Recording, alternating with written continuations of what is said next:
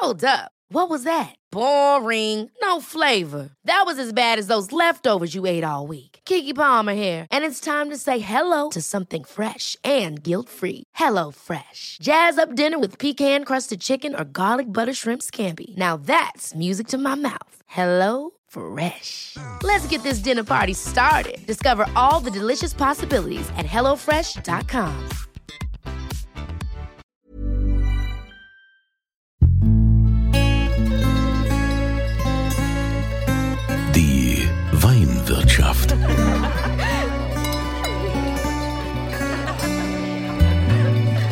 Das schöne Leben mit Andreas Kunze. Willkommen in der Weinwirtschaft. Heute wieder in Rheinland-Pfalz unterwegs zu einem der angesehensten und berühmtesten Weingüter an der A, das Weingut Meier-Nekel in Dernau. Und mittlerweile ist das ja schon auf die nächste Generation übergesprungen. Das machen jetzt zwei Schwestern. Und äh, die eine Schwester, die habe ich äh, Gott sei Dank jetzt heute hier erreichen können, die sich Zeit für mich genommen hat. Und das ist die Maike Nekel. Grüß dich. Hallo. Maike, ähm, das ist ja schon, äh, wenn man das so ein bisschen weiß und sich damit beschäftigt hat, äh, was das Weingut Meier Näkel äh, für Weine in die Flasche bringt, sind das ja schon besondere Weine, ähm, Weine von äh, Weltformat und ähm, wie ist denn das überhaupt so gekommen, dass ihr dann gesagt habt, du und deine Schwester, dass äh, wir übernehmen das jetzt, wir machen das sofort. Also wir hatten eh nie gedacht, dass wir jemals was anderes machen. Man hätte ja vielleicht auch zum Finanzamt gehen können oder so. Nein, ihr seid ja dann auch Winzerin geworden. Wie kam es dazu? Tatsächlich so, dass ähm, ich das gar nicht immer schon auf dem Plan hatte. Und äh, meine, meine Schwester zwar schon, die hat schon als kleines Mädchen gesagt, als sie im Kindergarten war und mit den Gummistiefeln durch, die, äh, äh, durch den Keller gestapft ist, dass sie mal Winzerin wird. Ähm, bei mir war es gar nicht so klar. Ich habe mich erst irgendwie, ja, ich weiß auch nicht, gar nicht so richtig ähm, damit beschäftigt, dass ich das machen könnte. Ich weiß gar nicht warum. Ich fand Wein toll. Ich fand toll, dass wir das in der Familie gemacht haben. Aber irgendwie war das bei mir so, dass ich gar keinen kannte in meinem Alter, der da irgendwie eine Ausbildung gemacht hat. Das war an der A damals gar nicht so in, ähm, großartig, jetzt Winzer zu lernen. Und ähm, ich habe erstmal, wollte ich so tatsächlich einen Weg in die Medizin einschlagen, ähm, habe aber dann nach einem Praktikum festgestellt, dass das so gar nicht meins ist und stand dann nach dem Abi als allererstes mal so äh, in der Lehre, äh, also in der Lehre, in der gedanklichen Lehre und ähm, musste mich dann ähm, äh, irgendwie noch mal finden und mein Vater hat dann äh, im Nachhinein was ganz Schlaues gemacht. Er hat mich einfach zu einem befreundeten Winzer äh, an den Kaiserstuhl geschickt und hat gesagt, ach, guck mal, jetzt kriegst du den Sommer und den Herbst da doch mal rum, guckst du dir das mal an mit dem Wein, wie die das woanders machen und dann kannst du dir in der Zeit überlegen, was du machen möchtest. Und ich muss tatsächlich sagen, dass ich in der Zeit auch wirklich genau das rausgefunden habe, dass Wein wirklich auch mein Thema ist. Wahnsinn. Also mein Thema ist es auch, aber äh, ich habe auch kein Weingut und äh, habe niemanden in der Familie. Äh, deshalb äh, kann ich mich da auch nicht so ausleben, wie du das da natürlich jetzt äh, mittlerweile kannst. Aber um mal jetzt auf die Ursprünge zurückzukommen von eurem Weingut, das ist ja so in den Nachkriegsjahren äh, entstanden und ähm, man hat da ja früher auch immer nur süßen Wein getrunken. Ja? Wäre jetzt gar nicht mehr vorstellbar. Ja, es ist tatsächlich so, dass die ähm, A in den 50er, 60er, 70er Jahren dafür bekannt war, dass sie ähm, süße Weine, süße Rotweine produziert hat und das Ganze auch noch, ähm, sage ich mal, in, einem, äh, in einer sehr hohen Quantität. Also da äh, ging es eher mehr darum, äh, große Mengen zu produzieren. Die Qualität war dann entsprechend auch klein. Ne? Also gerade bei den Roten, gerade beim Spätburgunder mit großen Mengen im Weinberg wird die Qualität extrem, ja, leidet, äh, sagen wir mal, freundlich, die Qualität leidet ein wenig. Und diese mangelnde Qualität wurde dann mit Zucker überlagert, damit man das nicht mehr so merkt, damit der Wein ein bisschen mehr Fülle hat. Und äh, in den Zeiten war die A ähm, man muss schon fast sagen, wie so ein kleines Ballermann, ne? wie man das so kann man sich gar nicht mehr vorstellen. Aber hier sind busseweise die Menschen hingekommen, die sich hier äh, schöne Wochen, schöne Wochenenden gemacht haben. Und da ging es eher so ums Besaufen. Und ähm, in die Zeit ist beispielsweise auch die Berufswahl von meinem Vater gefallen. Ne? Also der dann äh, auch gesagt hat, okay, puh, ne? also mit der Reputation von der A wird das Ganze ganz schön schwierig.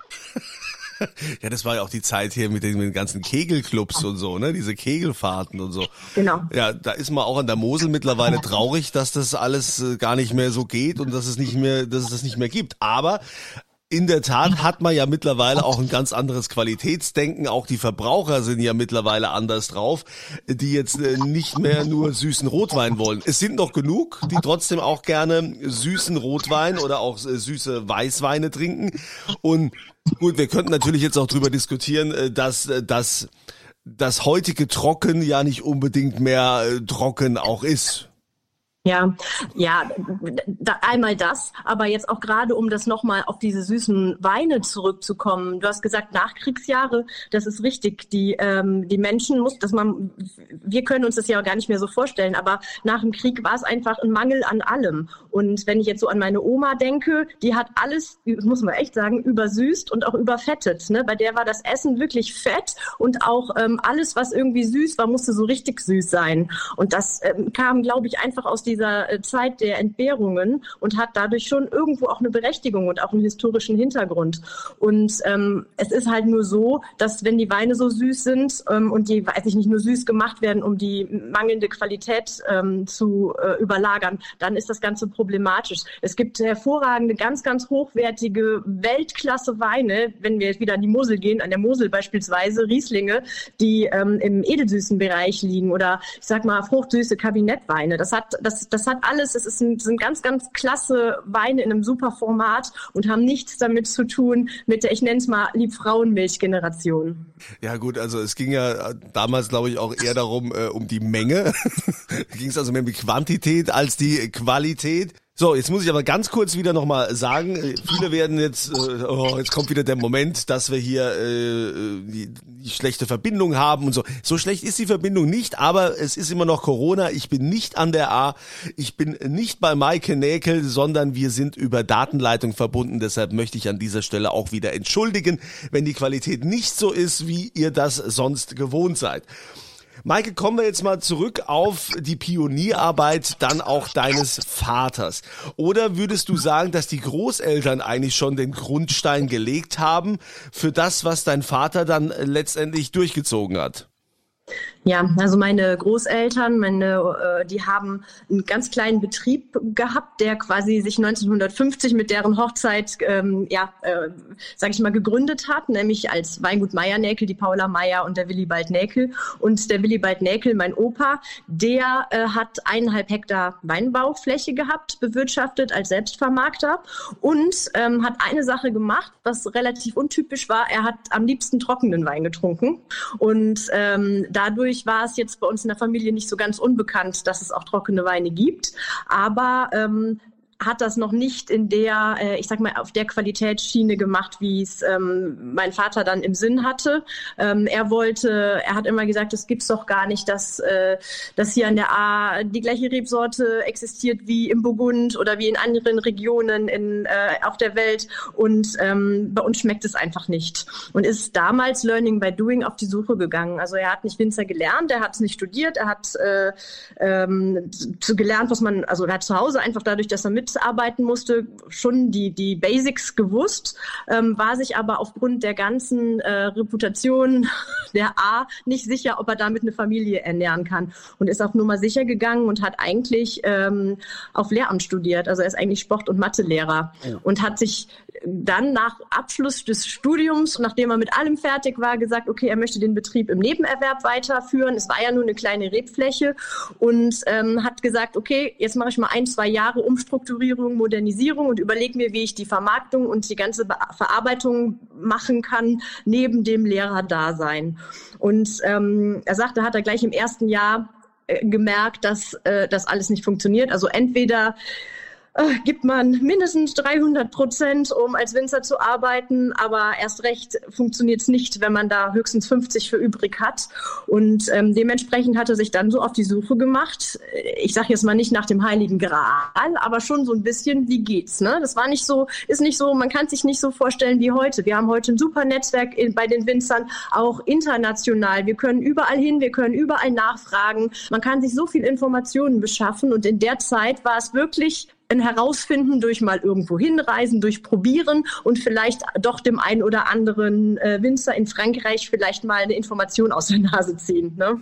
Was mich jetzt und, wieder, was mich jetzt wieder völlig flasht, ist ja, also ich habe jetzt schon viele Lebensgeschichten gehört und wenn ich immer wieder merke, dass dann so herausragende Winzertypen äh, eigentlich das so nie gelernt haben, die das so in den Selbstversuchen oder letztendlich mussten sie sich aneignen, dass äh, die äh, dann so großartige Weine machen. Also ich äh, habe das letztens gerade gehört, der Andreas Barth zum Beispiel von der Mosel, äh, de, dem ja auch der Günther Jauch seine Weine anvertraut, äh, ist ja genauso ein Weinverrückter halt irgendwann, der gesagt hat, ich äh, mache das jetzt. Eigentlich hat er ja Jura studiert und äh, auch Musik ist sein Thema. Und äh, dann kommen da so mega Weine raus. Und äh, bei, bei deinem Vater auch. Das ist ja vielleicht äh, für alle, die jetzt hier da in Geisenheim studiert haben oder die, die dort lehren, ist es ja auch ein Schlag ins Gesicht, dass andere sich das einfach so aneignen können, während äh, man das aber eigentlich äh, unterrichten will. Hm. Ja, ja, jein, ja, ne? Also ähm, diese, die, die, die, die das, ich sag mal, sich im Leben ne nebenbei irgendwie beibringen. Da gehört natürlich auch ganz schön viel Energie dazu, sich die ähm, Informationen zu beschaffen. Und ähm, es ist mit Sicherheit nicht verkehrt, irgendwie eine, eine, das, ich sag mal, die praktische Arbeit zu lernen und auch ähm, sich äh, über ein Studium oder über eine Technikerschule oder was auch immer weiterzubilden. Also es hat natürlich, wenn man so als Seiteneinsteiger reinkommt, hinterfragt man vielleicht manche Sachen nochmal anders. Dann ist es eben nicht so, ah ja, das war in der Lehre so, das haben sie mir in der Berufsschule erklärt oder das äh, gab es im Studium schon schon vorgefertigt als Meinung. Ähm, vielleicht muss man dann ein bisschen mehr überlegen und noch ein bisschen mehr Energie reinstecken und ähm, vielleicht funktioniert es deswegen gut, aber es gibt mit Sicherheit auch viele Beispiele, wo es nicht so gut funktioniert, nur kennt man die nicht. Ne? Die sind nie auf der Bildfläche des Weins aufgetaucht, die sind vielleicht vorher schon wieder verschwunden. Ja, die haben es nicht, die haben es nicht geschafft, die haben in der Hinsicht äh, zu wenig Aufmerksamkeit erregt, also zumindest nicht äh, solche, dass man äh, die Weine unbedingt von denen trinken will. Also bei euch ist es anders. Du hast ja gerade gesagt, dein Vater war dann auch ähm, in Frankreich unterwegs und hat sich da also überall mal Informationen beschafft und mal reingeschnuppert, wie er dann Weine machen will. Ja, genau, richtig. Also er hat im Prinzip durch durch Probieren, was ihm gut gefällt, hat er versucht rauszufinden, wie machen die das denn? Ne? Wie geht das Ganze? Also ich meine, und das war ja damals noch, äh, ich meine, äh, eine ganz andere Zeit. Da war äh, Ertragsreduzierung, das Wort kannte kein Mensch. Ne? Also warum sollte man was wegschneiden, wenn es doch da wächst? Ne? Oder warum sollte man irgendwie weniger anschneiden, wenn es doch reif werden kann einigermaßen? Und das war schon so eine ganz, äh, ich sag mal, es war schon ein ganz, ganz großer Schritt, das zu machen in Richtung einer viel höheren Weinqualität. Hm?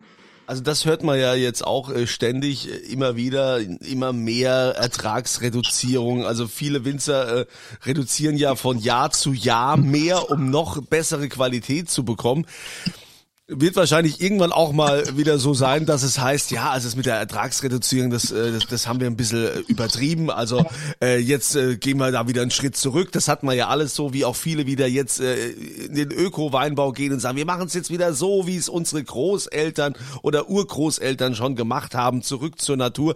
Das gehört zu dem Spiel wahrscheinlich auch dazu.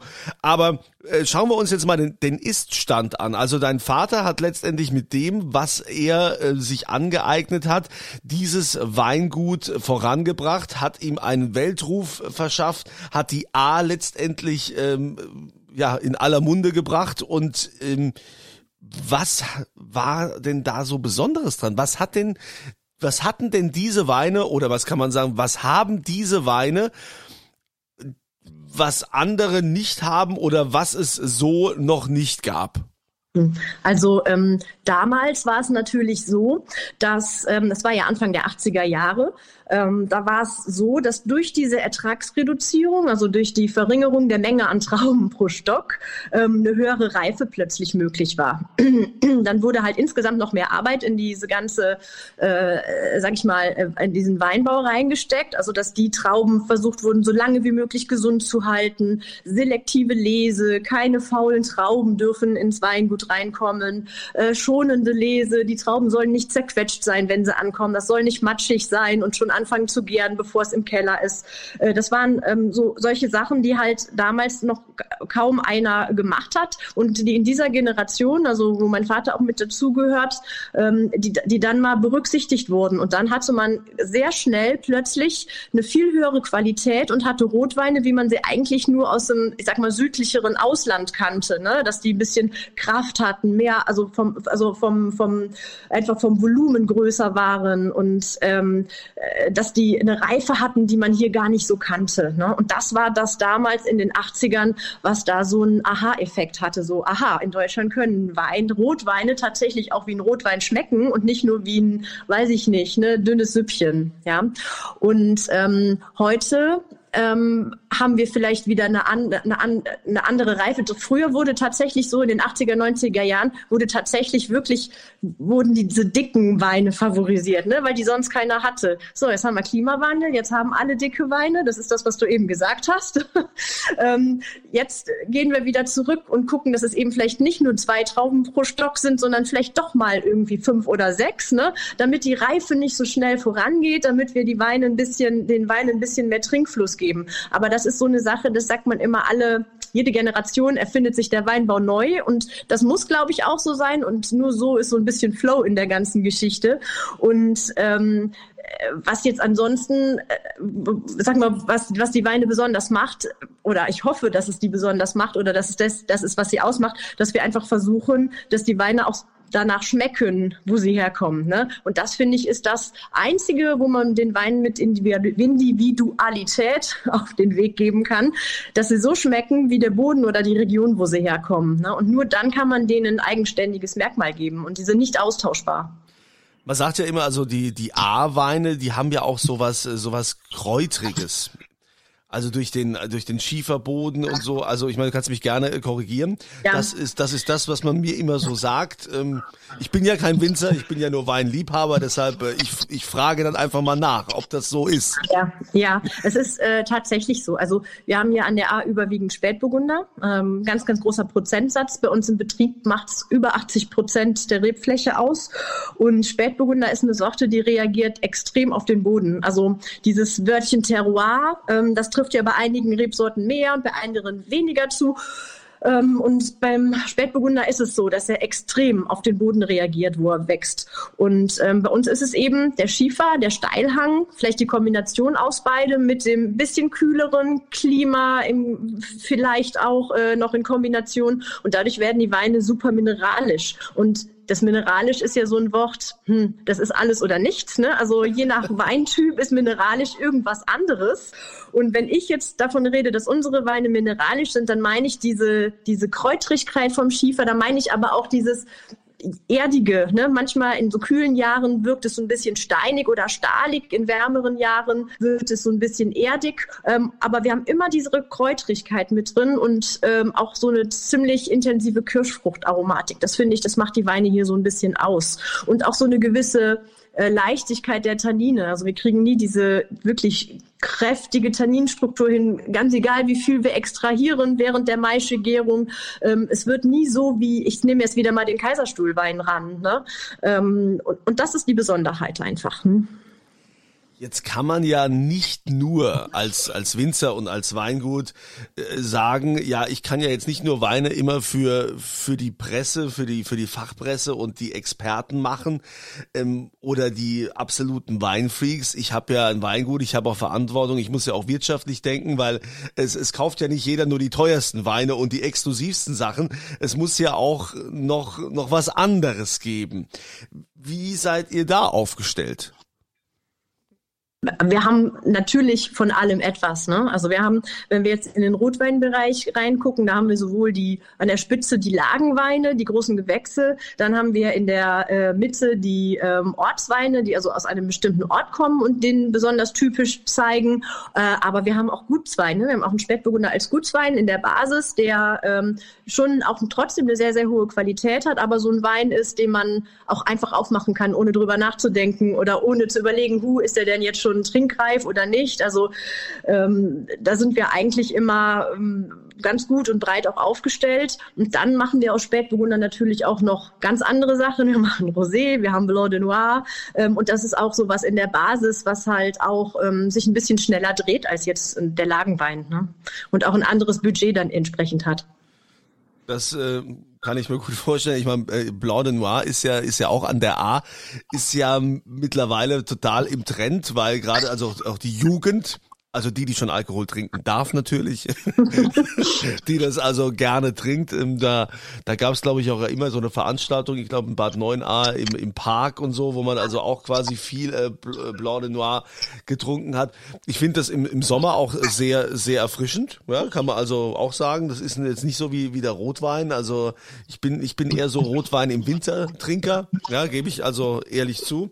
Oder eben nach ganz viel Weißwein dann irgendwann mal ein Rotwein.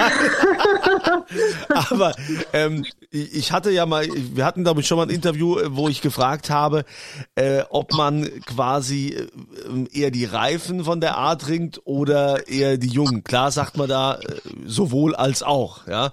Aber was ist denn so der älteste Wein, den ihr noch in der Schatzkammer habt oder wo du sagst, also da wissen wir ganz genau, den haben wir auch schon probiert, der ist, ist top gereift? Hm, also ähm, wir haben schon auch Sachen in der Schatzkammer liegen, die ähm, vielleicht ein bisschen, bisschen über dem optimalen, ähm, der, über der optimalen Trinkreife schon liegen. Also wo, äh, weiß ich nicht, so aus den Ende der 80er bis Anfang der 90er, da war das äh, die Sachen, die, die sind nicht äh, so produziert worden, dass die tatsächlich 40 Jahre halten. Ähm, aber ähm, ich sag mal jetzt so die äh, Ende der 90er, die Sachen, die kann man jetzt wirklich gut trinken. Also so ein Jahrgang 99, der ist, ist wirklich jetzt super. Natürlich nicht für den Gutsweinbereich, ne? aber für die, äh, für die Lagen schon. Also das sind jetzt so, wo ich sage, das, das ist wirklich jetzt auch schön zu trinken wenn wir bei dem Punkt optimale Trinkreife sind, ja, wann ist die denn? Das ist ja immer die, die, die große Frage. Wenn ich also bei euch mir jetzt ein äh, großes Gewächs äh, zulege, äh, wann wäre denn da die optimale Trinkreife? Also muss ich da mal mindestens zehn Jahre warten oder sieben oder acht äh, vorher nicht anrühren? Wie, wie gehe ich da vor? Also ähm, als Winzer versuchen wir möglichst jetzt nicht eine genaue Jahreszahl zu sagen. Ne? Das ist auch immer ein bisschen schwierig, weil äh, es kommt natürlich auch auf die Lagerbedingungen drauf an. Ne? Da müsste man quasi einen Beipackzettel dazu tun und sagen, okay, der Wein muss bei der Luftfeuchtigkeit, bei der Temperatur äh, ja, im Dunkeln liegen und dann kann man den, weiß ich nicht, 2039 trinken. Ne? So, das ist jetzt ganz, ganz schwierig. Aber man kann natürlich schon grob so einen Anhaltspunkt geben. Also wenn, wenn ich jetzt, wir haben jetzt aktuell große Gewächse, Lagenweine, es ist 2018. Da würde ich jetzt schon äh, auch einfach mal fünf Jahre warten, bevor ich jetzt wirklich mich an den Tisch setze und die austrinke. Ne? Also das würde ich, die Zahl würde ich jetzt schon warten wollen. Aber wem sowas zum Beispiel zu lange dauert, dem steht ja auch immer noch offen, den Wein mal zu dekantieren, dem ein bisschen Luft zu geben. Und äh, wenn man sagt, den will ich unbedingt, keine Ahnung, in zwei Jahren zum runden Geburtstag trinken und ich habe da jetzt gerade irgendeine gute Erinnerung dran, dann, dann kann man das auch schon machen. Also so sehen wir das jetzt ja, also so streng sehen wir es jetzt ja nicht. Aber der Wein wird sich halt entwickeln und es ist schade, wenn man ihm die Zeit nicht gibt. Ne? Und ähm, ja, Ne? Das ist ja immer so diese diese Sache und ich glaube auch, dass ähm, gerade wir Verbraucher da einfach, da, da fehlt uns noch mehr Aufklärungsarbeit, denke ich immer, weil ähm, man sagt immer, ah ja, da ist ein Wein, da gehe ich ins Supermarktregal, da hole ich mir, im besten Fall hole ich mir ihn direkt vom Winzer, aber dieses dieses Verständnis, dass es eigentlich schon immer so war, dass die Weine, dass die reifen müssen, dass die eine Zeit liegen müssen in der Flasche. Also ich meine, ihr macht ja schon viel als Winzer, indem ihr sagt, okay, die bleiben noch so und so lange auf der Hefe, dann bleiben sie, bevor wir die überhaupt mal abfüllen, das dauert auch noch so und so viele Jahre, bis wir die dann freigeben. Aber äh, damit ist es ja nicht getan. Der Verbraucher müsste ja also noch besser informiert werden, dass eher das Wein was Besonderes ist und man hat nicht umsonst einen Weinkeller oder früher die Alten haben das schon immer gehabt, weil die einfach ein paar Jahre brauchen. Das ist ja auch, ähm, ja, also viele Anleger investieren ja auch, das ist ja auch ein Investment. Ist, ist richtig. Und wir haben nicht so richtig die ähm, Tradition und auch nicht so diese gesellschaftliche Struktur, dass man Weine sich in den Keller lagert. Also ich habe mal ein, ganz lustig ein, ein, ein Gespräch gehabt mit einem ähm, älteren englischen Herrn, der mir erklärt hat, also der war wirklich schon sehr gereift, der Herr, und der hat mir erklärt, es wäre eigentlich in England so, also bei ihm in seiner Familie, dass man Weine einkauft für die nächste Generation und die Weine der vorher vorherigen Generation trinkt, die die in diesen Keller eingelagert haben. Und das fand ich witzig. Da habe ich gedacht, boah, so müsste das eigentlich sein. Ne? Jeder hat so einen Weinkeller und trinkt das, was der, weiß ich nicht, die Eltern gekauft haben und was man selber kauft, ist dann wiederum für die Kinder. Das ne? ist eigentlich eine und, coole ähm, Nummer, ja. Mhm. Ja, cool. ne, und, ähm, und das, äh, das, das haben wir nicht so und das kann man ja oft auch nicht bewerkstelligen. Klar, man, man hat dann, man, da liegt richtig dann auch Geld ne, in so einem Weinkeller und dann ist ja auch oft die Angst, dass man dann den Zeitpunkt verpasst. Ne? Ja, ich glaube auch in Frankreich ist es zum Beispiel auch, äh, läuft es auch ganz anders. Ich meine, die deutsche Gastronomie war mal so weit, aber das hat sich auch alles verändert. Gut, von Corona wollen wir jetzt gar nicht reden, aber dass, dass es nur noch ganz wenig ausgesuchte äh, Restaurants gibt, ja, die müssen dann dann schon äh, drei Sterne haben, damit die so einen Keller haben mit ganz vielen gereiften äh, Weinen auch, wo du tatsächlich noch einen Wein trinken kannst, der schon irgendwie 20, 30 Jahre alt ist. Äh, klar, das kostet dann auch was, aber mh, das ist im Ausland, ist das noch eher möglich als bei uns. Ich, ich war, es ist wahrscheinlich eine Geldfrage. Es ist wahrscheinlich auch so, dass irgendwann dann nur noch Investoren kamen und äh, gesagt haben, naja, wir wollen also nur hier die schnelle Gastro und Systemgastro und die Familienbetriebe und der Mittelstand, die auch nicht mehr die die Power haben, die finanzielle Power, um das äh, zu realisieren. Das finde ich persönlich total schade. Und das muss euch als Winzer doch auch so gehen. Hm, äh, ja, also das Ding ist, es will ja keiner so richtig dieser derjenige sein, der die, ähm, die der sich diese dieses äh, Geld quasi festhält im Keller. Ne? Also der Winzer will nicht die Sachen fünf oder sechs oder sieben Jahre komplett zurückhalten, weil äh, man kommt ja komplett in äh, Liquiditätsnöte dann. Und das Restaurant will das vielleicht auch nicht machen, weil ne, das, das legt sich ja auch wieder Geld, was es vielleicht für irgendwas anderes braucht, hin. Und ähm, ich meine, wir machen das so und viele andere Winzerkollegen auch. Einen kleinen Teil hält man immer zurück, um beispielsweise solche Top-Gastronomie, die ähm, das verkaufen wollen und verkaufen können, um die dann auch schon mal mit einem bisschen gereifteren Jahrgang zu beliefern. Ne? Also das versuchen wir schon irgendwie alle auch zu machen. Aber ähm, da fehlen uns natürlich die Kapazitäten, äh, jetzt irgendwie die ganze Ernte mal fünf Jahre zurückzuhalten. Ne? Also, Maike, ich merke schon, also von Anfang an, es war also eines der sympathischsten äh, Gespräche, die ich je geführt habe. Also ich glaube, äh, mit dir kann man auch keinen Streit bekommen. Ich weiß nicht, wie das mit deinen Mitarbeitern ist. Die kommen mit Sicherheit gut mit dir aus. Ja, sage ich jetzt mal so. Ja, ja. Wir haben noch nichts anderes gesagt, aber ich hoffe, das ist auch so. Ja, ähm, jetzt äh, kommt der schönste Moment für alle, die hier diesen Podcast abonniert haben, die sich immer auf diesen Moment freuen. Und jetzt seid ihr dran. Du wärst jetzt an der Reihe, uns zu sagen, welche Flasche du denn hier in den Raum werfen möchtest, ohne dass sie natürlich fällt. Welche Flasche gibst du uns zur Verlosung? Also wir haben ja so ein bisschen über Terroir gesprochen und über die A. Und ich würde da natürlich am allerliebsten einen Wein reinschmeißen, ne, im übertragenen Sinn, der ganz besonders diese Typizität von der A zeigt. Und das wäre ähm, unser Spätburgunder aus Dernau, ist ein Ortswein und den nennen wir Blauschiefer. Und ähm, das ist ein Wein, der ähm, wirklich diese Mineralität, von der wir eben gesprochen haben, wo man die mal entdecken kann. Ne? Der hat nämlich nämlich dieses bisschen erdige, bisschen stahlige, die Kräutrigkeit und die Frucht. Und ähm, das wäre jetzt sowas, wo man unseren Betrieb einfach total mit identifizieren kann. Das klingt doch super. Und ihr könnt dabei sein, indem ihr mitmacht. Ihr geht auf podcast.kunze.tv. Dann gibt es dieses Formular, wo ihr eure Adresse eintragt. Die Freaks unter euch, die kennen das ja schon. Und dann gibt's auch dieses Antwortformular zur aktuellen Gewinnspielfrage. Und die aktuelle Frage lautet, wie heißt denn die Schwester von der Maike, mit der sie zusammen den Betrieb führt? Ja, das bitte in dieses Feld eintragen und äh, dann nehmt ihr an der Verlosung teil für diesen sensationellen Wein, um das Weingut Meier Nekel in Dernau mal kennenzulernen. Also mir hat es sehr viel Spaß gemacht mit dir, Maike. Ich freue mich, wenn wir uns dann auch mal persönlich treffen und du mich in deiner Schatzkammer einschließt und dann das ja, das machen wir. und, und wir dann mal an der A einen äh, schönen Tag, Abend, Mittag. Ich bin ja ein großer Freund des Mittagsweins und kann man auch das, das dann irgendwie mal äh, bei Gelegenheit tun. Ich äh, wünsche euch auf jeden Fall weiterhin viel Erfolg mit dem, was ihr tut. Gerade jetzt auch in der Krise, wo es ja nicht so einfach ist, gerade im Hinblick auf die Gastronomie, die ja gerade nichts verkauft und nichts verkaufen kann und äh, wünsche euch da einen langen Atem. Liebe Grüße auch an deine Schwester und die Familie. Haltet durch und möge der Wein euch niemals ausgehen. vielen, vielen Dank. Hat Spaß gemacht.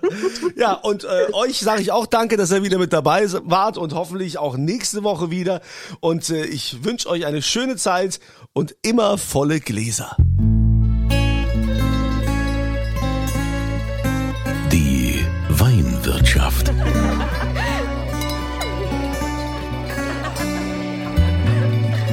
Das schöne Leben mit Andreas Kunze. Die Weinwirtschaft wird produziert von Podcast Monkey. Podcast-monkey.com. Ever catch yourself eating the same flavorless dinner three days in a row? Dreaming of something better? Well, HelloFresh is your guilt-free dream come true, baby. It's me, Kiki Palmer. Let's wake up those taste buds with hot, juicy pecan crusted chicken or garlic butter shrimp scampi. Mm. Hello Fresh. Stop dreaming of all the delicious possibilities and dig in at HelloFresh.com. Let's get this dinner party started.